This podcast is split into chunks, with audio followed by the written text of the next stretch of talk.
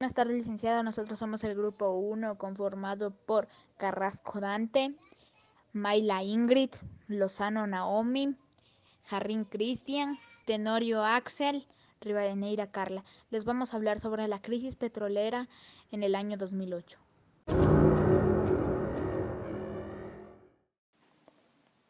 Voy a hablar sobre la materia de lengua y literatura. La crisis económica del 2008 afectó de una manera mortal no solo al Ecuador, sino también a todo el mundo, en la economía, en la tecnología y en la ciencia.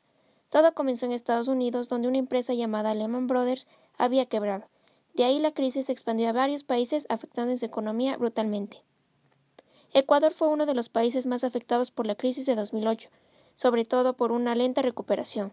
Afectó a muchas familias de clase baja, media y alta, ya que sus costos eran muy elevados.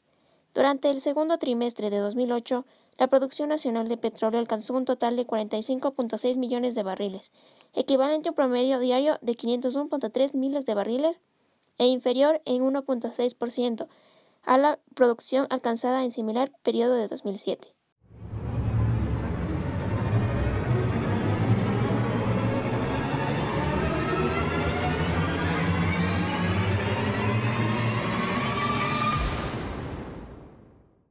En matemáticas es, las exportaciones de crudo oriente por parte de la empresa estatal entre julio y septiembre del 2008 fueron de 13,9 millones de barriles, lo que representa un incremento de 13,9% en volumen y 79,7% en valor con respecto a un igual periodo del 2007. La producción nacional de crudo durante el cuarto trimestre del 2008 fue de 46,2 millones de barriles, equivalente a un promedio diario de 502.1 mil barriles.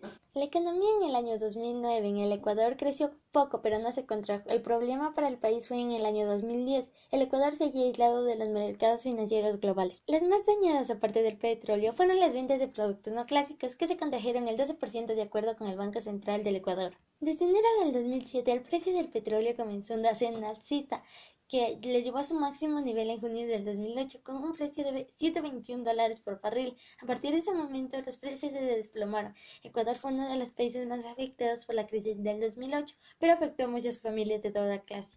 Aspectos negativos y positivos. Negativos. El petróleo elevó muchos precios y nadie pudo comprarlo. Y el país tuvo una lenta recuperación. Positivos. El petróleo se valorizó más y el petróleo en ese año alcanzó su máximo valor histórico. Gráfica estadística. Su diferencia fue de 151,861 en el mes de noviembre.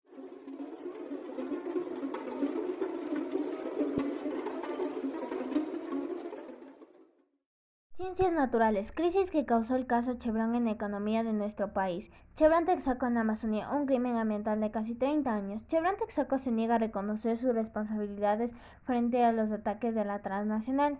El gobierno de la República del Ecuador ha decidido emprender una campaña internacional. La mano sucia de Chevron es una llamada a la comunidad internacional y a los periodistas que buscan la verdad para que vengan a encontrarla en Ecuador. Chevron Texaco en Amazonía, un ecocidio sin igual, una contaminación deliberada y muy lucrativa.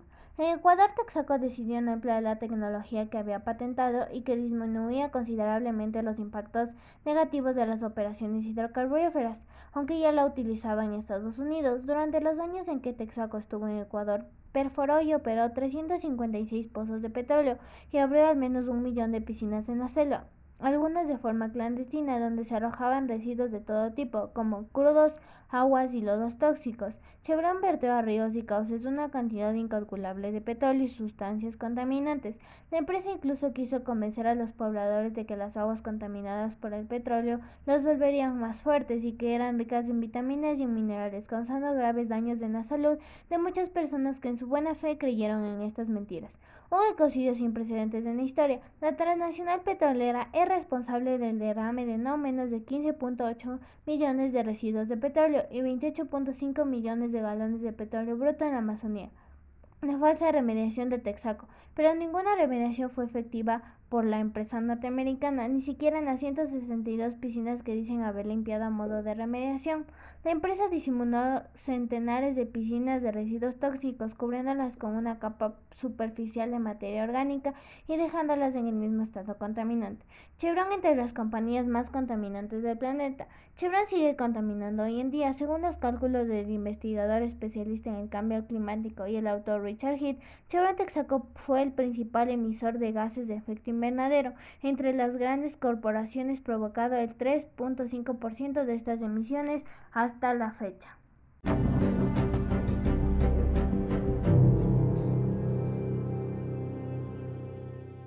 Estudios sociales. Desde enero del 2007, el precio del petróleo comenzó una senda clística que le llevó a su máximo nivel en junio del 2008, un precio de 121 dólares por barril. A partir de ese momento, los precios se desplomaron. El informe del Banco Central indica que en promedio, el precio del barril de crudo ecuatoriano fue de 44.6 dólares hasta mayo de 2009, lo que significa una importante reducción en comparación al mismo periodo del año 2008, y alcanzó 99.7 dólares por barril. Cada dólar en reducción del precio del barril de crudo ecuatoriano supone una disminución neta en los ingresos públicos de 57.8 millones de dólares aproximadamente. En este cálculo se ha integrado la reducción que presenta la menor cotización de crudo en términos de los derivados que se importan. El envío de las remesas ha sido la variable más afectada por la crisis.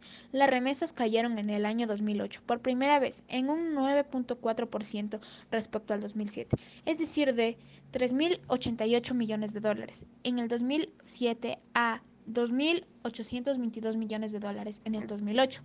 En la relación del PBI, la caída es de 6.74% al 5.37% en el mismo periodo.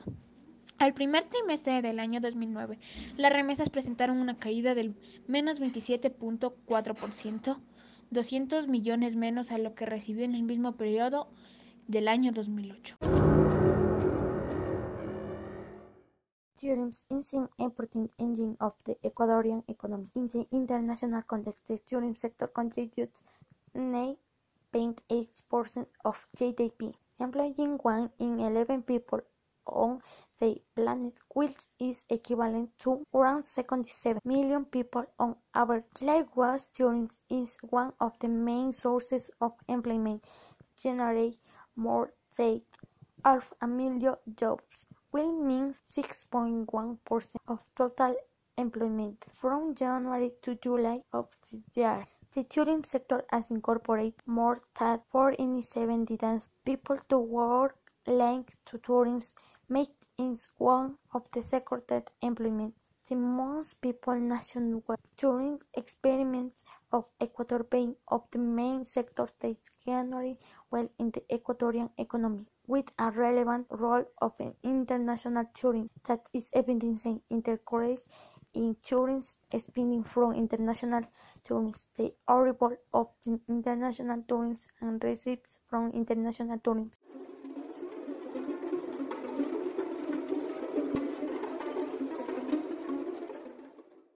Educación física.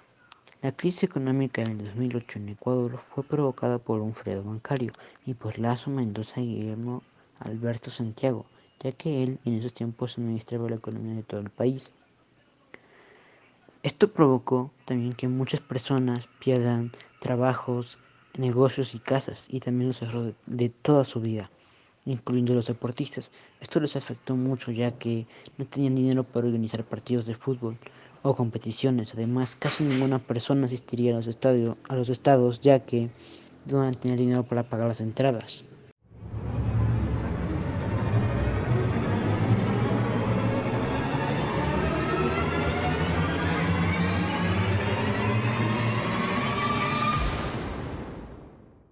Educación cultural artística. La producción nacional del crudo a lo largo del cuarto trimestre de 2008 ha sido de 46.2 millones de barriles, equivalente a un promedio diario de 502.1 mil barriles en 3.7% al obtenido al igual del lapso de 2007, aun cuando permiten en 0.4% al producido en términos anuales. A lo largo de 2008 se obtuvo una producción total de 184.7 millones de barriles. 504.7 una cantidad enorme de barriles cotidianos en promedio. Cifra inferior en un 1.2% a la alcanzada en 2007. Esta es la mejor época de 2008 porque se logró hacer un poco más de dinero por lo que se, por lo que se mandaba a otros países. Gracias a eso se logró obtener más dinero.